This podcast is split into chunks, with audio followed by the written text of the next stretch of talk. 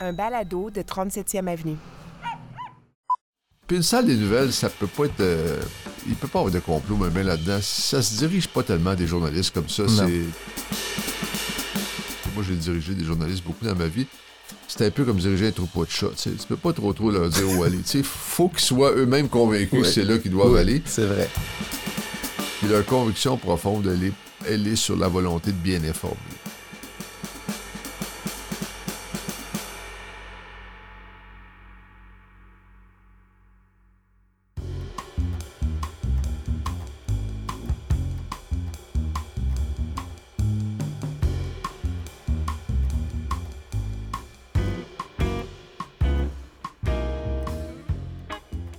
Allô, Steve Prou avec vous au micro du balado Les Écrans, le balado qui s'intéresse aux gens des médias, qui leur donne la parole, hein, parce que les gens des médias, Dieu sait qu'ils ont besoin de plus de temps d'antenne.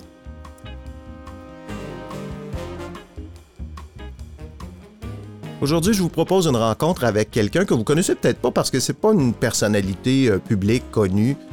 C'est quelqu'un qui a travaillé dans l'ombre. Philippe Lapointe, pendant les années 80, 90 et même dans les années 2000, il a dirigé des salles de nouvelles. C'est un patron de médias. Et c'est le seul d'ailleurs au Québec qui a dirigé les deux plus grandes salles de nouvelles télé, euh, c'est-à-dire celle de TVA et celle de Radio-Canada. Il a vécu la crise d'Oka, il a vécu l'arrivée de RDI, de LCN, donc toute la, en fait, ce qu'on peut appeler l'âge d'or des nouvelles télévisées, il a été là, aux premières loges, à diriger les Pierre Bruno, Salut Bonjour, euh, quand ça a été créé, donc tout ça. Donc il y a vraiment, oh, j'ai vraiment quelqu'un que j'avais envie de rencontrer parce que il porte en lui une partie de l'histoire de, de la télévision.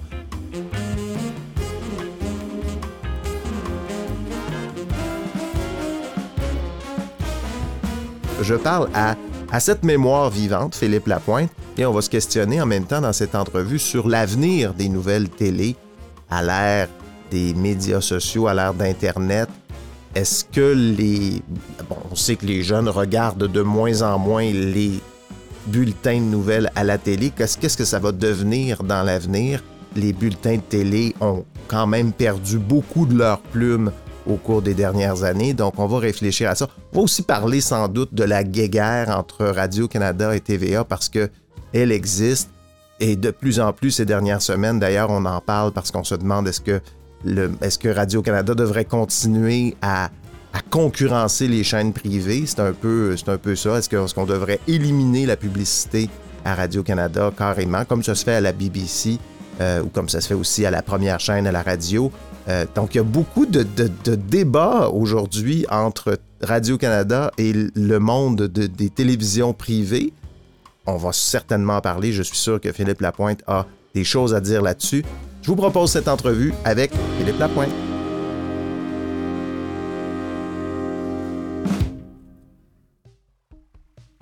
Savoir chaque jour en seulement 3 minutes ce qui se passe d'important au Québec et dans le monde, ça vous intéresse? Écoutez le balado Actualité Info Bref. Il vous donne chaque matin l'essentiel des nouvelles. Cherchez Actualité Info Bref dans votre rapide balado ou allez à la page audio à infobref.com.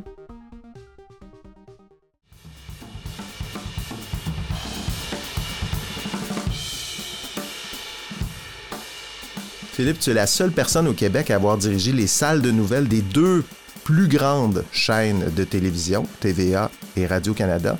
Et tu l'as fait à une époque qu'on peut qualifier d'âge d'or de l'information télé. Euh, question très ouverte, je ne sais pas si tu vas me répondre. C'est quoi le- ton préféré, Radio-Canada ou TVA? Est-ce que. On commence là, dans le vif part du fort. sujet? Ça part fort. Écoute, je peux pas répondre, je peux pas dire que j'ai un préféré. Euh, écoute, c'est deux grandes organisations.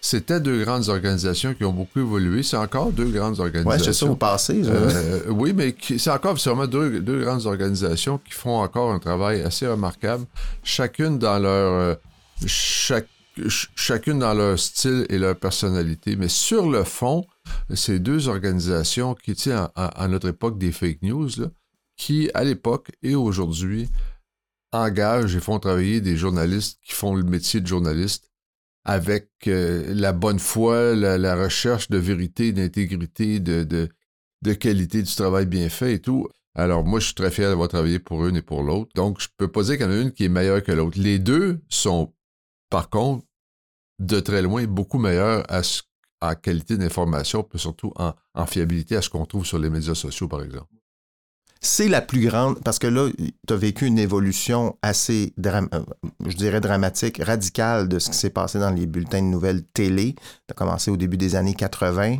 Tu as quitté ton dernier emploi là, en, en, information. En, en, information, euh, c'était en quelle année? en fait, moi, j'ai vraiment quitté la direction d'une salle de nouvelles euh, au début des années 2000. Au début des 2000, années 2000. même 99. De... Mais après, j'étais comme à TVA comme vice-président principal responsable de la salle des nouvelles, euh, le, vice-président information relevait de moi. donc, j'étais quand même en responsabilité. C'était moins dans le day-to-day, là. Oui. Puis ensuite, j'ai quitté pendant plusieurs années et je suis revenu bien des années après en information comme patron du 98.5 et de la radio de Cogeco. Donc là, je travaillais avec Paul Arcand. Puis c'était de la radio, mais c'était vraiment de la radio d'information aussi.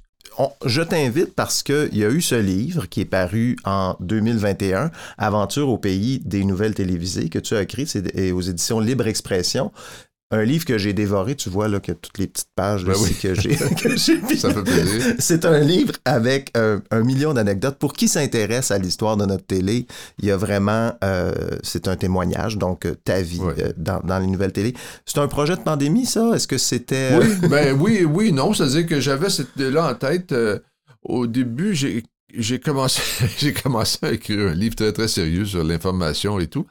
Puis là, je me suis dit, euh, je lisais ça après, après un mois de travail à peu près, puis je, trouvais ça un peu plate, honnêtement. Je trouvais ça un peu ennuyant.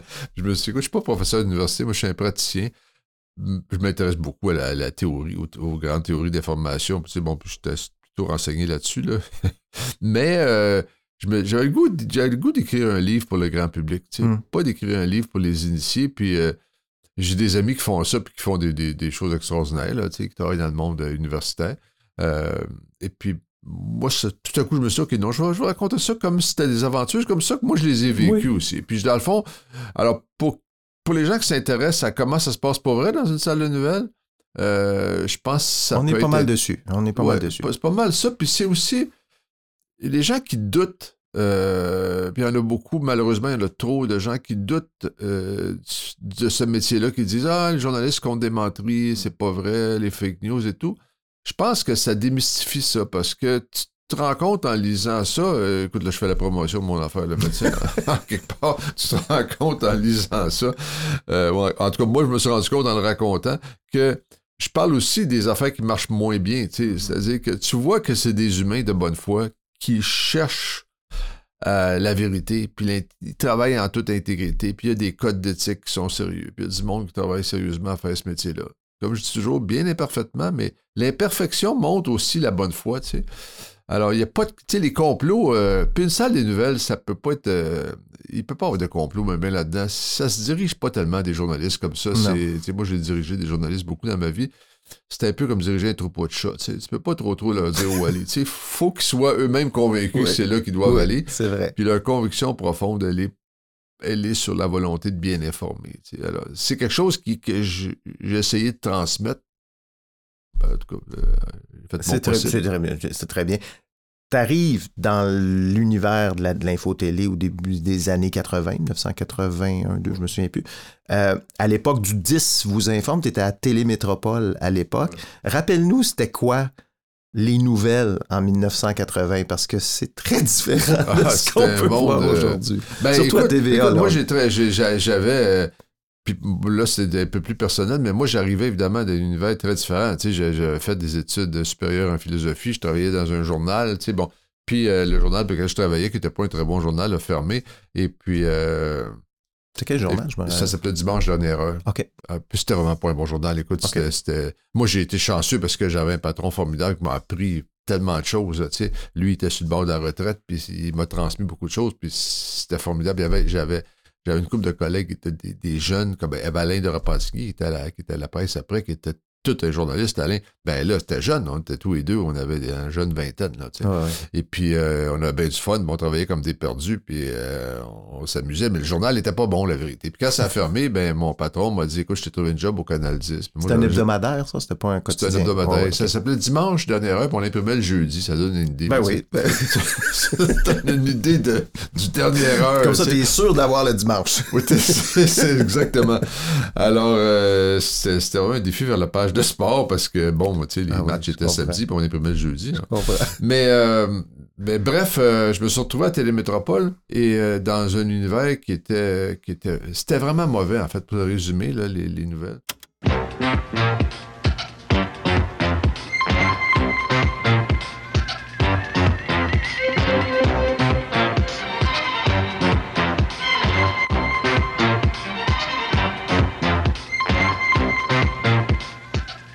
Bonsoir, mesdames, messieurs. Mardi le 28 octobre, ici Pierre Bruno, et le 18h. Les nouvelles n'étaient pas une priorité du tout. Non, ben non, c'était l'époque, du canal du, du- Les gens d'une génération euh, certaine vont se rappeler. euh, euh, c'était vraiment l'époque du canal 10, là, tu sais, c'est-à-dire Réal Giguère, puis il y avait déjà les Tannants, je pense, et puis c'était Gilles Latulippe, puis bon, le capitaine Bonhomme. Disons que la différence entre Télémétropole et Radio-Canada était très, très marquée à l'époque. Ah, considérablement. Puis Radio-Canada, déjà à l'époque, le Canal 10 était très populaire en termes de code d'écoute, mais les nouvelles, c'était pas bien bon. Mais les nouvelles à Radio-Canada, c'était la référence, c'est sûr, complètement. Alors moi, je débarquais là, puis il y avait, il y avait une nouvelle génération de jeunes journalistes qui voulaient changer des affaires, dont Pierre Bruno, qui était, qui était, qui était un petit gars, qui avait dans la, la- vingtaine, là, puis euh, avec sa grosse moustache, puis que on, essayait de changer des affaires, puis on faisait des émissions spéciales, puis av- avec pas de moyens, puis... euh, puis les patrons, c'était pas du mauvais monde, mais c'est des gens qui étaient pas, euh, pas équipés en termes ni de formation, ni de moyens. Il n'y avait pas de moyens, tu sais, ça faisait, c'était un peu pathétique, tu sais. Puis bon, et, mais en même temps, euh, les affaires progressaient, parce qu'il y avait Jacques Boisan, qui était un- tout un journaliste qui était là. Il y, avait, il y avait du très bon monde, mais qui travaillait avec, tu ça prend des moyens. Mais même. t- t'es arrivé là quand même avec l'ambition d'élever un peu le niveau de- de- de- des Oui, nouvelles. au là. tout début, j'avais pas d'ambition dans ce sens-là, parce que moi, j'étais un, un petit cul, comme on dit, Ouais. tu j'étais tout jeune, puis là, mais euh, je me suis, j'ai la piqûre, la télévision, c'est une drogue extraordinaire, c'est formidable, la télévision, comme média, tu sais, t'as, t'as un impact euh, sur la vie du monde euh, tout de suite, tout de suite, là, tu sais, puis euh, moi, j'étais journaliste au début avec, euh, je faisais des reportages, là, j'étais pas très bon en ondes, là, puis je pense qu'ils vont monter vite pour me nommer euh, au pupitre et tout, mais, mais euh, tu vois l'impact de ce que tu fais. tu sais. Puis euh, la- le point tournant, c'est en 86, la- la- l'entreprise, euh, le, le Canal 10, Télé Métropole, a été vendue à Vidéotron. Vidéotron, André Chagnon. La famille Chagnon. La famille Chagnon a acheté ça. Puis André Chagnon, je me rappelle à ce jour de son discours, il avait dit Je veux faire de, de Télémétropole, qui s'appelait pas encore TVA, là, qui- je veux faire de cette entreprise-là une entreprise, une grande entreprise québécoise de, de qualité à laquelle les gens vont être fiers de s'associer, une entreprise familiale que les gens vont regarder en famille, euh, une télévision familiale que les gens vont regarder en famille, à laquelle ils vont être fiers de s'identifier puis ils vont être fiers de regarder. Le côté familial est arrivé avec les Chagnons parce que on en- ça revient beaucoup dans ton livre, puis on l'entend aussi souvent beaucoup, TVA, c'est une famille. Est-ce que c'est les Chagnons qui ont mis cette culture-là? Euh, c'était très important pour André euh, et Lucie Chagnon, c'est sûr, la famille, mais c'était aussi la télévision familiale. C'est-à-dire que ça voulait dire chose. La télévision familiale, pour André Chagnon, ça avait quelque chose, une connotation assez, euh, assez, assez concrète. hein. Ça voulait dire, par exemple, on passait pas des émissions de lutte. Il y en avait avant. Oui. Tu sais, la lutte, là, Ben oui. euh, la lutte Grand Prix, c'est Ben, pas le dimanche, là, je me souviens, Ben, Édouard là, il a- Carpentier. Il a enlevé ça, ça, c'est de la violence. Donc, pas de violence, pas de sexe, il n'y avait pas Ah. de bleu nuit. il y avait, sais, ça, nous autres, la lutte en famille, Ah oui. le dimanche matin. ah, il avait enlevé la lutte, il avait enlevé, le- il avait enlevé- il n'y avait pas de film de sexe, puis il n'y avait pas d'émission pour enfants non plus. Une des raisons, évidemment, c'est qu'il n'y a pas de publicité pour les enfants Oui, avec la nouvelle loi, avec le, le PQ. là, mais mais euh, donc, euh, c'était des émissions les enfants regardent la télévision avec leurs parents. C'est des émissions familiales et euh, le concept, c'était ça. Puis euh, ça, ça a marché euh, très, très bien. Puis l'information, mais il y avait une ambition. André il voulait faire, je l'appelle André, vous voyez, mais je l'appelais André, de, de, de vraiment faire une salle d'in- d'information de qualité. Puis il disait aussi, la qualité d'un réseau de télévision, ça se, ça se détermine par la qualité de son service des nouvelles. tu sais. Alors, moi, j'étais chanceux, je travaillais aux nouvelles. Alors, puis là, Guy Crevier est arrivé comme nouveau vice-président, puis euh, bon, ben, Guy, euh, il poussait sur tout le monde pour qu'on fasse mieux, puis euh, bon, puis, euh, Ce qui a mis au monde la salle de nouvelles de TVA, c'est la crise d'Oka. on est en c'est ce que tu dis dans ton livre, la crise d'Oka nous a mis au monde. On est en, c'est quoi, c'est 89, 90, 90, 90. Je pense 90, 89, 10. Il y a eu deux personnages euh, centraux de cette crise-là qui ont couvert la crise pour TVA, qui sont Alain Gravel et euh, bon, euh, Gaétan Giroir. Raconte-nous, parce que c'est le chapitre sur la crise d'Oka est quand même un moment, ça a été du bricolage de grande envergure. oui, oui, oui, On, était, on était déjà, en fait, euh, ça nous a mis au monde publiquement dans le sens que il y a eu, tout à coup, il y a eu une reconnaissance. les, les, les, les médias, euh, la presse, le devoir, bon, les, les, les, médias, entre guillemets, qui, les gens qui, qui suivent Radio-Canada, qui suivaient Radio-Canada euh, traditionnellement, tout à coup, ils se sont mis à dire Hey, écoute, ils sont bien bons, eux autres, ils sont meilleurs que Parce que vous étiez derrière, vous étiez derrière les lignes, là, je ne sais pas comment est-ce qu'on peut oh. appeler ça, mais à l'intérieur du périmètre, dans le fond. Oh, Oui, mais en fait, ça, c'est sûr que c'était c'était une aventure de c'était une aventure de cowboy, tu sais, dans le sens que on effectivement on avait on avait des gens euh, euh, je me rappelle Gaétan, il était, il était passé euh, de, derrière, il était du, côté des, des, des, des Mohawks à un moment donné, puis on, pour se rendre là, c'était compliqué. Les, on couchait, les gars couchaient dans des, dans des bateaux euh, dans des bateaux qui étaient sur des, des, des, des trucs dans la marina là, à terre. Là. Euh, d'autres, couchaient dans des, couchaient dans des, mobiles de montage. Euh, Parce que si on sortait du périmètre, on pouvait, plus rentrer. Tu sais, c'était vraiment... Puis on avait mis des lignes des lignes fixes de belles, puis les, lignes se coupaient à tout bout de champ parce qu'il y avait un char Parce que vous n'aviez pas de camions Non, pas de camions satellites.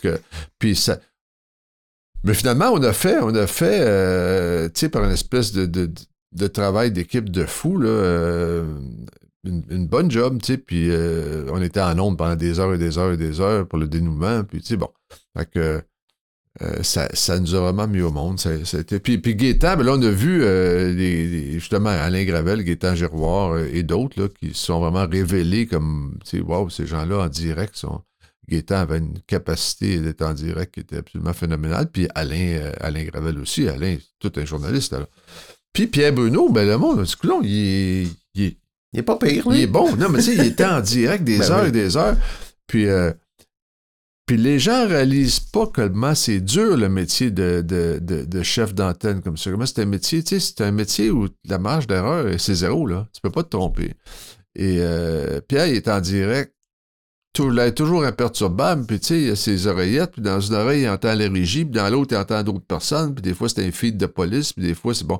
Alors, tu sais, une espèce de confusion, euh, tu sais, nous autres, ça nous rendrait fous, mais lui, il est toujours calme, puis euh, là, il entend d'un côté, il entend, OK, on va, on va aller, on, ça va rejoindre la gravelle. Là, on l'a plus, on l'a plus, on l'a plus, ça a coupé, on l'a plus, on l'a plus, OK, OK, on l'a, on l'a, ça, c'est ce qu'on entend dans Lui, il entend ça sur l'oreillette, mais nous, à la télé, on n'entend pas ça. On n'entend pas ça. Lui, il entend ça. Puis pendant tout ce temps-là, avec sa grosse voix, ben oui, bon, hein, hein, puis tout coup, bon, ben, là, il comprend que ça marche. Puis il dit, bon, maintenant, Alain, dites-nous, comme si tout est smooth. Mais euh, dans ses oreilles, c'est une cacophonie. Ben, des heures et des heures comme ça, sans jamais avoir l'air perdu. Puis, euh, tu sais, alors. Mais c'est deux, parce que là, ils sont, sont partis, là, ces deux monstres des, des que je, je, pense à Bernard de Rome et Pierre Bruno, qui ont été pendant des années les deux monstres sacrés de l'information télévisée. Euh, ça a été pour toi aussi, Pierre Bruno, une, rencontre professionnelle importante. Euh, oui, ben, c'est sûr, tous ces gens-là, oui. Écoute, c'est sûr que Pierre, euh, tu me disais qui, qui j'ai, qui ta question initiale, est-ce que c'est mieux Radio est mieux ou est-ce que j'ai préféré une place ou l'autre? J'ai adoré les deux, les deux places. J'ai passé plus de temps à TVA, dans plus de rôles. Euh, moi, j'ai grandi à TVA avec Pierre. Pierre il est un peu plus âgé que moi, là, peut-être deux ans de plus. Alors, moi, quand j'étais jeune journaliste, lui, il était jeune lecteur de nouvelles. Mm-hmm. C'était aussi mon voisin dans la vie, là, tu sais. Alors, c'était un ami, c'était un ami proche, tu sais. Donc, il y avait beaucoup de. Euh, c'était très proche, c'était pas. Euh, on a grandi ensemble. Tu sais. Pierre Bruno, il est devenu, entre guillemets, un monstre sacré de l'information il était pas ça au début. Là. Je peux pas dire qu'il était pas bon, mais il était dans une antenne qui était pas bonne. Puis lui, c'était un petit gars. Il était jeune. il était trop jeune pour. On est le produit de son environnement. Ben oui, puis t'as pas, pas de crédibilité normalement à, 27 ans, comme euh, chef d'antenne. Normalement, il y a des cas, mais. Euh, et puis, euh, donc, il a, il a gagné ça au fil des années.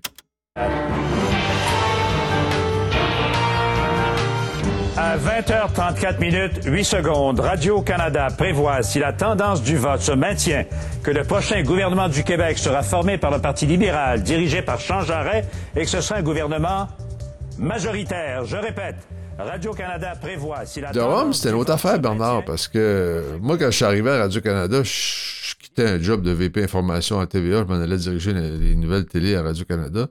J'arrivais euh, diriger euh, Bernard de Rome, Pierre Nadeau, Simon Durivage, Denise Bombardier, Jean-François Lépine. Ça, c'était mes idoles quand j'étais au cégep. Là. Moi, j'avais, j'avais 37 ans, là, tu sais, j'étais jeune. Ces gars-là, ils étaient tous plus âgés que moi, puis ces filles-là, Denise, tu sais, c'était c'était, des, c'était pas des grandes personnes, c'était des monstres sacrés, toute la gang déjà. Là. Moi, j'arrivais là, c'était Bernard de Rome. là. J'étais son boss, moi, j'en revenais pas. Ouais. Puis, euh, tu sais, Pierre, on a grandi ensemble. C'est pas le cas de Bernard de Rome. Il n'y avait pas cette relation Non. de proximité avec non, Bernard. c'est devenu après, c'est venu après. On est devenus des, des, des- des- des très bons collègues, puis éventuellement, des, je peux dire, des amis aussi. Euh, Bernard, c'est le premier. Hein? C'est, Bernard, c'est le Walter Cronkite du Québec. C'est le premier à avoir vraiment ouvert ce chemin-là. C'est le premier à dire Moi, je suis pas un annonceur, là. je suis un journaliste qui présente des nouvelles. Oui, parce qu'à vrai, on n'en a pas parlé, mais avant, les annonceurs de nouvelles faisaient aussi de la publicité. Bien sûr. En ben, ondes. Puis moi, quand je suis arrivé à Télémétropole, c'est ça. Pierre Bruno faisait pas ça. Jacques Monzon non plus. Mais Georges Wallin, euh, euh, Roger Gosselin, euh, Oui. c'est- c'est- ces gens-là qui étaient les, les présentateurs du bulletin de nouvelles. Puis il y avait un habit avec les logos, là, tout, ils présentaient les nouvelles. Puis là. Georges Wallin, il, il lisait les nouvelles à 22h, 23h, là, à l'époque, le TVA, le- les, les nouvelles- les nouvelles TVA, le, le 10 vous informe. Puis, puis quand on arrivait à la pause, c'était encore lui qu'on entendait, Steinberg. Bon, les stars spéciales cette semaine. Écoute, oh, c'était impensable, mais c'était ça. Puis, euh, de Rome, c'est le premier à dire Bernard, dit, Ah, moi, je fais pas ça. Moi, je suis pas un annonceur, je suis un journaliste. Puis, je vais être dans le syndicat des journalistes. Il a fait une bataille syndicale à Radio-Canada. Il est devenu dans le syndicat des journalistes. Et aussi, euh, je vais appliquer un code d'éthique. Puis, je vais, tu sais, il y a vraiment avec. Une salle des nouvelles, c'est, souvent deux personnes hein, qui sont les. les, les, c'est un peu bicéphale, la direction de ça, un peu par définition. Là. Il y a comme un chef d'antenne qui est en onde, qui, qui est un, joueur très influent, puis un directeur des nouvelles ou un VP du président, ou peu importe, il y a le boss, là, qui puis il y a le chef d'antenne. C'est vrai à la radio avec Paul Arcan, puis son vice-président, Mhm. actuellement, c'est un gars qui s'appelle Pierre Martineau, là, qui est super bon, mais les gars, sont... c'est Pierre Martineau qui est le patron. Mais tu sais, diriger Paul Arcan, Bernard de Rome, Pierre Bruno, ces gens-là, c'est comme être le coach de Wayne Gretzky, tu sais.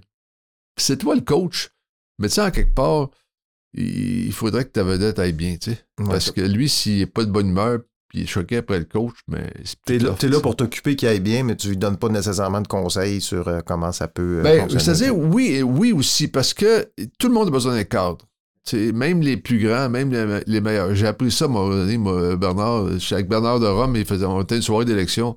C'était bon, c'était bon. Il était bon, Bernard. Il était bon, ça avait pas de bon sens. Je le regardais, puis j'étais les bras ballants quasiment. Je me disais, maudit qui est bon. Ben, moi, j'avais organisé la soirée, tu sais. J'étais, moi, le producteur exécutif, si on veut, de la soirée, je m'en occupais. Ben, je le regardais, puis là, j'ai un peu oublié de faire ma job par rapport à lui, tellement j'étais admiratif. Puis là, il me fait un signe pendant une pause, puis il me fait signe, viens, viens, pendant un discours de je sais pas quoi. Puis il me dit, c'est-tu correct, là? Il y avait cette humilité-là de dire, d'aller demander aux jeunes de 37 ans, sais-tu bien le travail que je fais depuis 40 Oh ans? oui, mais ben, lui, il était, lui-même était moins vieux, il était dans la jeune cinquantaine. Mais, il me fait venir puis il me dit euh, euh, Es-tu correct, le deuxième bloc, me semble que c'était mou. Ça, non, ben non, c'est bon, c'est bon, ça va bien. T'es sûr, t'es sûr. Tu sais, Ah oui? Il était jamais sûr. Et, toujours dans le. Puis euh, il y avait. euh, moi, j'ai beaucoup aimé. Bernard, c'est quelqu'un d'assez exceptionnel à cet égard-là aussi, c'est que il y avait très, très grand leadership dans la salle des nouvelles. C'est quelqu'un qui. euh, euh, je me rappelle d'une émission spéciale de- sur la Constitution, qui était un peu ennuyante, en fait, là, sur- à Halifax. C'est toujours excitant, la Constitution. Oui, Exactement, mais c'est bon. Puis c'était Radio-Canada, puis on faisait ça bien quand même. Puis Bernard était à, était à Halifax. Puis après l'émission, moi, je l'avais appelé, puis en disant Écoute, ben, bel job, euh, formidable, parce que c'était bon, c'était bon. Il dit Oublie pas de parler, à- je me souviens pas de son nom, Jean-Jean-Guy. Oublie pas de parler à Jean-Guy, le, le gars du son. Là. Si c'était pas de lui, là, on aurait eu de la misère. Tu sais, Tu sais, donc, très. euh, Et il faisait cette chose que je trouvais formidable, c'est que. il- il s- après, ben, je vais te raconter une histoire. Vas-y. ça va, ça va t'amuser D'accord. aussi le, le rôle d'un patron versus, euh, versus son employé vedette. Alors, moi, je, je me suis pas, c'est pas une chicane, mais tu sais, j'ai eu une discussion euh, très animée avec Bernard une, une fois, là, tu sais. Très animée, là. Très animé. C'était le, le- Tu te rappelles la commission Bélanger-Campo? Après l'échec de Robert Bourassa fait son speech, son discours à l'Assemblée, son, speech, son discours à l'Assemblée nationale, peut-être le plus important de sa carrière, ou le plus beau, en tout cas, où il dit quoi qu'on dise et quoi qu'on fasse, le Québec est et restera pour toujours une société distincte, libre, bête de son développement. Et, et Parizeau, Jacques Parizeau, avait traversé la Chambre, lui serré la main, puis avait dit Mon premier ministre. écoute, à cette époque-là, les sondages disaient si, euh, on, fait, le gouvernement fait un référendum sur, euh, sur la souveraineté, euh, ça va passer à 70% ou je sais pas mm-hmm. Quelqu'un qui écoute ça pourrait contester les chiffres que je dis, là, mais ça passerait. Là, c'est la thèse de Jean-François Lisée dans son livre Le Tricheur. bon, bon. Bourassa étant Bourassa, euh, à place de faire un référendum, il a créé un comité, une commission, commission Bélanger-Campo, et qui a duré presque un an, ou je sais pas quoi, là, où tous les jours, ces gens-là faisaient le tour du Québec puis posaient des questions. La commission elle-même c'était un petit peu pas ennuyant, mais tu sais, c'était quand même une affaire de constitution. Mais le Québec était là-dedans beaucoup, tu sais. Puis d'ailleurs, ça, ça, ça a amené au référendum de 95, tu sais. Alors, tu sais, donc, euh, ça n'a pas marché l'idée de Bourassa, visiblement, de, vouloir euh, éteindre un peu le feu, parce que ça, ça finit. Puis là, il s'est passé des années, là, lui, bon, lui-même, il, il est décédé et tout. Et puis il y a eu le référendum de 95 avec les résultats très serrés qu'on connaît. Donc l'échange animé avec Bernard de Rome. Alors là, le jour où le fichu de Bélanger-Campo doit, doit remettre son, son rapport, ce jour-là, il arrive une affaire particulière. Il y a quelqu'un qui s'appelle Timothy McVie qui fait sauter ah le oui. Oklahoma Building le même jour. Là, au téléjournal, tous les jours, tu as une réunion à 4 heures. C'est encore probablement encore comme ça aujourd'hui, avec le monde autour de la table. Je sais pas, il y a 20 personnes, je sais pas combien de monde, 10, 8, selon. Là. Puis euh, la discussion, c'est, c'est quoi le show ce soir, le téléjournal ce soir? Puis là, on, là, on est, on est, on est des années 80, 90, euh, là. C'est pas c'est avant Internet, là. Les gens sont pas informés, ils attendent le téléjournal. Tu sais, euh, c'est quoi ton lead? Avec quoi t'ouvres le show aujourd'hui? C'est bien important. Évidemment, moi, bon, là, c'est Oklahoma. Euh, toutes les télévisions du monde sont là-dessus. Mais Bernard, lui, il a le goût de commencer avec euh, ah, Campo. Parce Moi, j'aurais mis Oklahoma aussi, mais bon. Ouais, non, mais non, mais lui, c'est ça qui le passionne. Ah, c'est sûr. Puis, mais c'est sûr que c'était Oklahoma la bonne, la bonne affaire. Et, euh, et puis là, on discute. Mais c'est une belle discussion. Puis, mais moi, je discute avec, avec mon idole. Ça fait pas longtemps que je suis à Radio-Canada à l'époque. Là, c'est Bernard de Rome, là, avec tout son, son, son clout, entre guillemets, puis son influence, puis son leadership qui dit euh, Bélanger Campo, Bélanger Campo. Moi, je dis Bernard, c'est au clairement la grosse nouvelle partout dans le monde. Puis là, on discute. On discute. c'est pas une discussion de qui pisse le plus loin, là. C'est une discussion vraiment de, avec des arguments, de l'information. Puis euh, euh, la place du Québec dans le monde, qu'est-ce qui est le plus important, de quoi on va parler encore dans cinq ans. Puis le, le, le... Ben, j'écoute, ultimement, c'est moi le boss, que je tranche, on va commencer avec Oklahoma. Et puis, bon, Très bien. Alors, euh, je reste au bureau pour jusqu'au téléjournal le soir, ce, qui était souvent, ce que je faisais souvent. Et euh, le téléjournal commence, et puis euh, Bernard, Bernard, commence à 10 ans. c'est aujourd'hui qu'on remettait le rapport Bélanger-Campo. Mais d'abord, je dois vous parler d'Oklahoma. Puis là, on fait le show sur Oklahoma. premier, peut-être 10 minutes. Julie Muville de Chêne était, était à Oklahoma City, dépeigné un peu. Oui, oui. écoute, il, comme on dit en télévision, c'était un bon show. Là, c'était vraiment, écoute, on était en direct là-bas, c'était quelque chose. Puis le, drame de ce qui se vivait là-bas, il y avait plusieurs centaines de morts, il y avait des garderies, des enfants là-dedans qui étaient à bord. Écoute, c'était une histoire absolument incroyable. C'était dur, puis c'était. C'était vraiment de la, belle information, de la grande information. Après ça, on a fait le bloc sur Bélanger. Bon, puis après l'émission, après le téléjournal, Bernard, il, s'est levé, il nous voit, il m'a dit C'est toi qui avais raison. Puis je trouvais ça bon, pas d'avoir raison, j'étais content d'avoir raison, toujours content d'avoir raison, mais, mais je me disais, OK, lui, il est vraiment, tu sais, quelqu'un, son obsession, c'est que l'information soit la bonne affaire. C'était pas de gagner quelque chose. Et c'est toi qui as raison. après ça, il a fait cette chose-là qui, moi, me je trouvais intéressante. Il fait le tour de chaque personne sur le plateau, puis il serrait la main en disant merci, merci, merci, ah merci.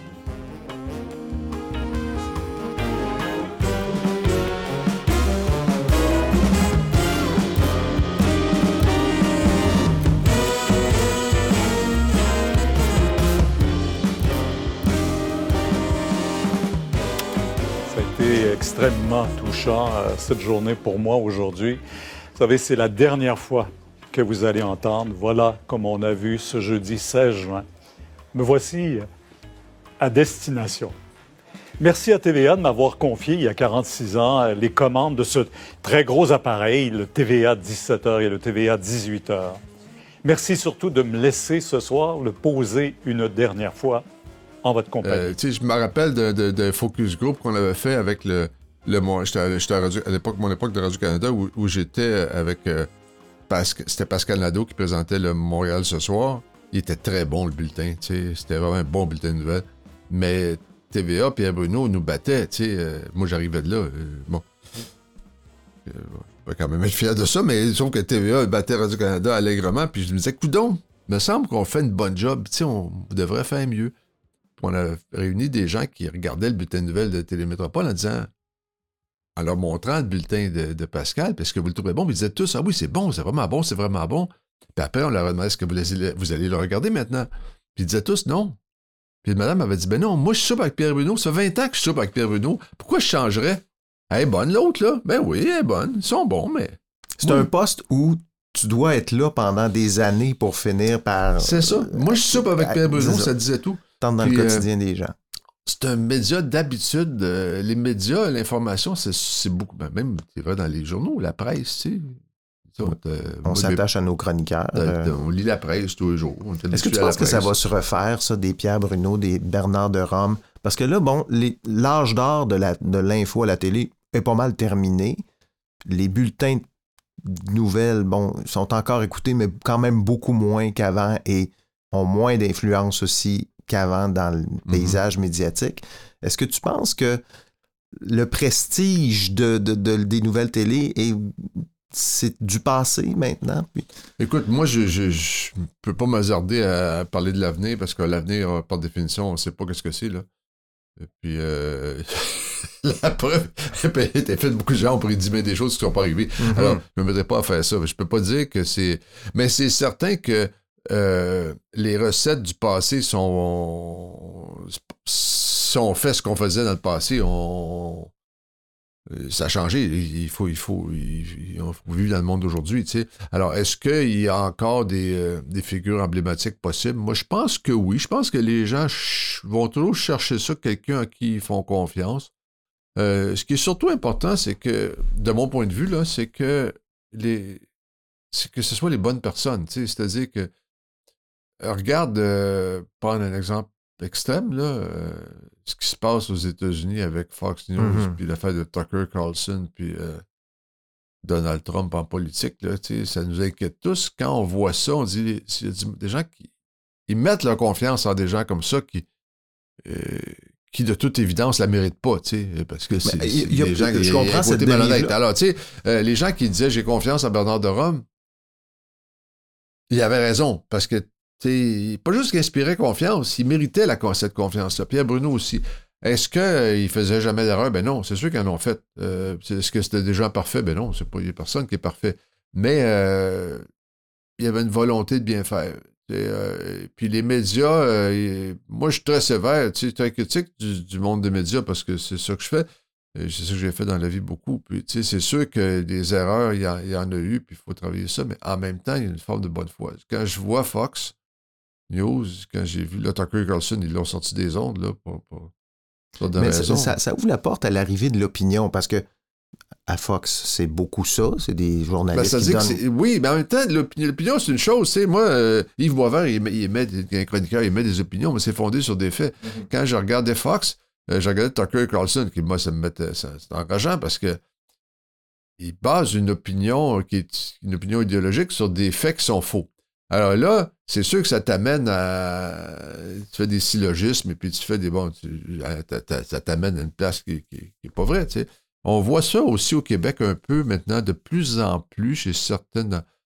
Dans, certaines chroniques, euh, ça reste un peu marginal, là, mais euh, moi, je t'avoue, quand je vois intervenir Richard Martineau dans un bulletin de nouvelles, je trouve pas ça très génial.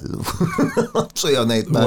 c'est sûr qu'on n'est pas à Fox, mais. Non, on n'est pas à Fox. C'est un, un, humoriste, entre guillemets, qui vient faire un petit mot avec un journaliste sérieux. Ben, C'est-à-dire qu'il y a du. Euh, ouais, là, regarde. Euh, je vulgarise, mais oh. ça ressemble à ça, là. ben, sais-tu quoi, je vais, je vais être. Je, suis pas d'accord avec toi. Je comprends le feeling parce que euh, je ne veux pas faire un éditorial à la défense de Richard Martineau, là, mais ça reste euh, à sa manière, là, euh, c'est quelqu'un qui met. Il, il base pas ses opinions sur des faussetés. Il y a un élément démagogique, là. C'est clair, des fois, là. Comme il y en a chez, chez, chez, chez plusieurs, plusieurs chroniqueurs, euh, dont certains, parce qu'on a tous nos préjugés, nos préjugés ou nos opinions ou, ou, ou nos tendances sociales, plus à gauche ou plus à droite, plus euh, sociale, plus. Bon. Euh, moi, je suis plutôt, euh, entre guillemets, à gauche, un peu social-démocrate de façon générale, parce que je pense que le monde se porte mieux si on s'occupe de nos gens mal pris, là. Mais je conçois que quelqu'un soit d'une opinion différente de moi, puis il faut respecter ça aussi que les gens aient des opinions différentes de nous. Il y en a des gens, si tu veux nommer des noms de gens de mauvais, de basent leurs affaires sur des menteries, Gilles Proux. Lui, ça, c'est pas un chroniqueur. C'est pas un humoriste non plus parce que c'est pas drôle. Ça, c'est quelqu'un qui a semé la haine pendant sa carrière, tu sais.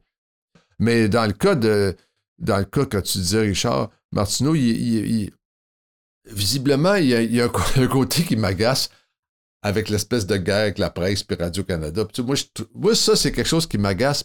Pas, je parle pas de Richard Martineau, je parle pas de, de- quelqu'un.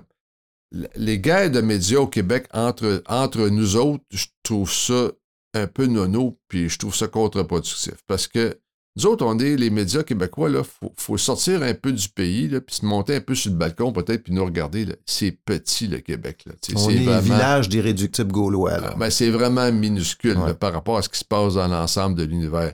Puis, tu sais, euh, comme disait un de mes amis, les, les- les dirigeants du Parti communiste chinois, les autres, euh, ils se réveillent la nuit pour pas penser à nous autres. Là, ça, on n'est pas important. Il faut, faut réaliser ça. Là, tu Oui. sais. Alors, moi, je trouve que dans cet univers-là, où on est si petit, on devrait se tenir un peu plus. Puis on est dans la même chaloupe. À côté de nous, il y a des paquebots là, qui s'appellent Apple, puis qui s'appellent euh. Facebook, puis euh, qui s'appellent Amazon. Puis Québécois, c'est ridiculement petit comparé à Amazon. Tu sais, les gens disent que c'est un géant. C'est pas un géant, le Québécois. Euh, c'est une entreprise québécoise dont on devrait être fier. Là, tu sais, puis euh, quelque part, on devrait la soutenir. Ça me choque, moi, quand je vois les gens de Québécois qui, qui dénoncent Radio-Canada. Voyez donc, Radio-Canada non plus, c'est pas gros. Puis ça coûte pas cher, Radio-Canada aussi. Ben, justement, je voulais qu'on On a en besoin parle. de Parce Radio-Canada. que là, Alors, on tu sais, est- Je pense qu'on a de la place pour les deux. Ouais. Puis on est dans la même chaloupe. Tout le monde est dans cette même chaloupe-là. Puis on devrait peut-être ramer du même bord à la place. Des fois, je trouve ça un petit peu nono, là. tu sais, Ben, je suis tout à fait d'accord. Je le dis depuis longtemps que le concurrent, c'est les GAFA, c'est pas nous autres entre nous autres. Là. Euh, mais il y a en ce moment, dans l'espace public, il y a un débat autour du rôle de Radio-Canada. Il y a, euh, bon, un des arguments, c'est est-ce qu'on devrait redonner une mission de service public à Radio-Canada, c'est éloigner de cette mission-là, fait de la concurrence aux, chaînes privées. Est-ce qu'on devrait, comme la BBC ou comme la première chaîne, enlever la publicité à Radio-Canada? Serais-tu d'accord pour ça, pour euh, euh, faire cette démarcation-là très claire entre Radio-Canada, euh, service public et chaîne privée? Écoute, c'est un vaste débat. Là. Il, il a, il a beaucoup été. euh, écoute, il y, a, il y a un rapport là. si je me, je Le me rapport trompe. Yale en 2020. Oui, mais avant ça, des Avant. années 80, Ok. là, tu sais, euh, Sauvageau Kaplan, là, je me rappelle pas de l'année, je pense c'est 84-86, là, euh, qui disait abandonner, abandonnons la publicité à Radio-Canada. tu sais. Ah, donc, déjà là dans, dans donc le débat. à c'est ce pas nouveau. Mais Radio-Canada, ça a toujours été un modèle mixte. Euh, et au Québec, Radio-Canada, c'est populaire et ça fonctionne bien. C'est une télévision qui est de très bonne qualité. Hey, moi, il y a des affaires que j'aime pas. Là. Puis des fois, je trouve qu'il y a trop de variété. Puis il y a des affaires que je trouve des jeux questionnaires que je trouve, que je trouve niaiseux. Mais ça, c'est un peu mes goûts personnels. Moi, ça m'intéresse pas. Mais euh, la qualité du service d'information est là, puis c'est très important. Puis ça, c'est un écosystème qui se tient, puis qui a aussi une grande importance sur la vitalité culturelle, guillemets, du Québec. Il ne faut pas oublier ça. Là. Euh, notre défi là, collectif au Québec, là, c'est vraiment de rester une société francophone. Ben, tu l'as mis, là. moi, je pense qu'il faut rester une société francophone qui est dynamique. Là. Et pour ça, ça prend un Radio-Canada qui est fort. Puis l'élément publicitaire, mais ça joue forcément un peu un rôle là-dedans. Puis je pense que si on enlève la publicité à Radio-Canada complètement, euh, brutalement, mais ça va juste euh, faire des centaines et des centaines de mises à pied, puis on des artistes qui travaillent je- moi, je trouve ça sur. Tu sais, je regardais les chiffres là, dans leur rapport. C'est 200 millions en publicité, mais quand même sur un budget d'1,2 milliard. C'est quand même pas 15% autour de ça, mais c'est quand même pas si gros. Est-ce que des fois, il surpris, en fait, qu'il y en Puis des fois, est-ce que, est que Radio-Canada même, est-ce que Radio-Canada, c'est toujours géré, euh, euh, est-ce que c'est un modèle de bonne gestion tout le temps? De façon générale, je pense que oui, mais est-ce que, c'est une grande entreprise, puis bon, peut-être euh, peut-être que c'est pas parfait. Tu, tu m'amènes sur un truc, je, je voulais, je voulais qu'on en parle, on va terminer là-dessus, parce que quand tu es arrivé à Radio-Canada, tu as découvert un univers, ça c'est un passage, je trouve intéressant dans ton livre, où est-ce qu'il y a toutes sortes de sous-patrons, superviseurs, adjoints, des gens qui ont des titres un peu nébuleux, mais qui ont eu pouvoir sur quelque chose. Et tu as découvert que ça avait une hiérarchie qui, était un peu nébuleuse pour toi, qui venait du privé, mais qui avait une, utilité. Euh, explique-nous, c'était quoi ce truc-là? Ben, c'est-à-dire que dans, le, dans le. Surtout en journalisme, c'est-à-dire qu'à Radio-Canada, euh, c'est.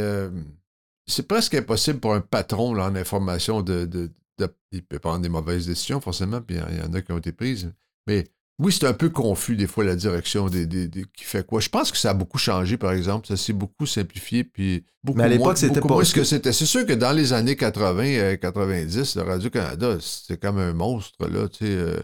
Mais juste quand tu dis, ah, ils ont testé RDI hors d'onde pendant un mois, ils ont fait une programmation complète pendant un mois Personne n'a jamais vu ça. Non. Mais ça, par exemple, c'était une très bonne idée parce que ça fait que c'était vraiment bon quand ça a commencé aussi. Ben oui, ce qui était rodé pendant un mois. C'était rodé. C'était rodé. Puis ça a, été, ça a été. RDI, ça a été un exemple de bonne. Euh, de travail bien fait. Vraiment, là. Euh, euh, vraiment, vraiment, RDI, c'était extraordinaire au début ce que c'était comme, comme révolution. le, c'est sûr que la, méthode TVA, surtout à l'époque, là, c'était un peu, on le part pareil, on n'est pas prête, mais on verra ce que ça va donner, puis à la fin, ben, tu t'améliores. C'était un côté un peu caricatural. est-ce que euh, par rapport à, toute cette hiérarchie-là, Radio-Canada, tu expliquais que c'était un peu comme un rempart contre euh, la prise de contrôle d'une idéologie sur la salle de nouvelles. Oui. Est-ce que tu oui, penses à l'époque, euh, l'ancien président de Radio-Canada, PDG de Radio-Canada, M. Junot, m'avait dit ça dans une espèce, il y avait une soirée d'honneur à quelqu'un, moi j'étais là comme une, personne typée avec, avec mon, petit verre de vin rouge, là, puis, puis il m'avait dit, euh, j'étais nouveau directeur de nouvelles, puis j'avais dit, je trouvais ça confus des fois. Il m'avait dit, c'est fait, fait exprès en riant, en disant, ça protège contre. Tu peux pas avoir un dictateur qui débarque à Radio-Canada et qui décide de, de, qui peut prendre une décision de tout engager tout le monde du mauvais bord en journalisme, là, parce qu'il y a trop de, en, anglais, de check and balance, là, c'est comme euh, des contre-pouvoirs. Mm-hmm. Euh, alors ça, ça avait du bon. Bon, euh, c'est parce que c'est peut-être en voulant, voulant, trouver quelque chose de positif dans une situation un peu, un peu, cacophonique parce que c'était pas toujours structuré de la bonne façon. C'est souvent les grandes. les grandes entreprises, par définition, moi j'arrivais d'une télémétropole un peu artisanale, hein, euh, aujourd'hui, c'est plus ça, TVA. Là, ça fait partie de Québécois, c'est quand même, je dis que c'est pas gros par rapport à Amazon, mais ça reste une grande entreprise. Comme Bell, c'est moins gros, beaucoup moins gros que Bell. Mais tu sais, quand je travaille chez Bell, moi, j'ai pas travaillé, mais je vois chez Bell, j'ai travaillé chez Transcontinental, j'ai travaillé chez Vidéotron, des grandes entreprises. Et il y a beaucoup, il y a plusieurs niveaux hiérarchiques, il y a beaucoup, tout le monde cherche à simplifier les, les, la prise de décision, mais reste que quand il y a beaucoup d'humains quelque part, mais des fois, c'est un peu compliqué. Tu es encore actif dans le domaine de la télé. Tu as lancé, puis on va terminer là-dessus, sur ce que tu fais actuellement. Tu as lancé Ami Télé, que les gens connaissent sans doute. C'est une télé donc accessible, accessibilité pour les personnes aveugles. Mais parle-nous un peu de Ami Télé, je veux, être sûr. Ben, Ami Télé, euh, ça fait. Euh, oui, Ami Télé, c'est une chaîne euh, c'est une chaîne de télé pour les personnes en situation de handicap. D'abord, les personnes malvoyantes, non-voyantes, là. Qui, dont 100% de la programmation est en vidéo description, mais qui aussi a mis dans son contenu euh, ben, je travaille plus chez Ami là, maintenant. tu as contribué à, au, lancement j'ai, lancé, j'ai lancé ça. J'étais le premier à, partir de ça. Puis la personne qui dirige ça aujourd'hui euh, pourrait vous en parler plus longuement, s'appelle Isabella Federici. Puis euh, ils, font, ils font tout un bon travail. C'est vraiment un service essentiel qui est sur le câble pour, comme Canal M, qui est l'équivalent à la radio. c'est des chaînes qui sont au service des gens en situation de handicap. Qui sont, qui sont dans notre société, il y a des marginaux, puis il y a les marginalisés des marginalisés qui sont vraiment les gens handicapés. Les gens qui sont généralement plus âgés, en moyenne, généralement beaucoup plus pauvres et sans emploi. Tu sais, quand tu es, une, vraie, une personne handicapée, tu es vraiment mal pris. Puis, puis même quand tu es. puis il faut lire les chroniques de Stéphane Laporte là-dessus, là, tu sais. là, par Stéphane Laporte, on parle de quelqu'un qui, qui, est excessivement. qui a des moyens, puis qui est débrouillard, qui est, qui est un surdoué dans la vie, là, de. Reste que le fait qu'il soit en situation de handicap, il, il, vit des irritants tout le temps. Mais les gens qui sont pas des Stéphane Laporte, parce que la grande majorité sont, sont, sont pauvres, mal pris, peu éduqués souvent pour toutes sortes de raisons, là, parce que parce qu'à chaque étape de leur vie, ils sont marginalisés. Euh, ils ont besoin d'aide. Puis ces, chaînes-là, dans leur. C'est des, des, organes de communication pour eux qui, servent à. Euh, je pense que ça améliore un peu la vie, la vie de, gens qui ont, besoin, qui ont besoin d'aide. Euh, moi, je crois beaucoup à ça parce que je trouve que dans notre société aussi riche, parce qu'on est une société riche, il faut juste, comme je disais, monter sur le balcon, regarder un peu, il y en a de l'argent et des ressources ici. Là qu'on traite aussi mal les gens mal pris, je trouve ça, je trouve ça scandaleux. tu le fais encore? Aujourd'hui, tu es chef d'antenne pour, euh, on en a parlé de Canal M, Canal M qui est pour les personnes... Euh, les personnes aveugles, les personnes, handicapées, les gens, les groupes marginalisés aussi. tous les groupes marginalisés. Les gens, les gens qui n'ont pas accès à un micro, puis qui n'ont pas accès aux, communications, les exclus, dans le fond, on essaie de leur donner une voix. C'est un peu la voix des sans-voix, ça. Merci beaucoup, Philippe Lapointe, d'avoir. Euh, Ça fait plaisir. Merci de l'invitation.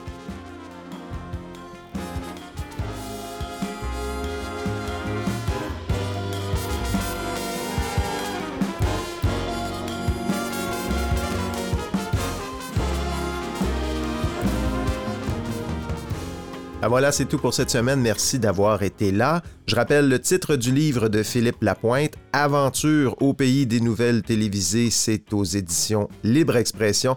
Bonne lecture, j'ai adoré ce livre-là. Il y a vraiment un paquet d'anecdotes sur la télé, les coulisses de la télé, ce qui se passe sur ces plateaux de tournage. C'est vraiment intéressant. Pour terminer, ben, je vous invite à poser un geste pour le balado. Il y en a plusieurs que vous pouvez poser si vous aimez ce que vous venez d'entendre. Le premier, je vous invite à suivre l'émission ou à lui donner une note sur Apple Podcast ou Spotify, YouTube ou la, la plateforme qui a volé votre cœur. C'est un petit geste gratuit qui signale aux algorithmes qu'il y a quelque chose d'intéressant qui se passe ici et c'est un moyen d'aider ce balado à se faire découvrir par plus de gens. Le deuxième geste, Abonnez-vous au groupe Facebook du Balado Les Écrans. Cherchez le nom du Balado sur Facebook, vous allez le trouver.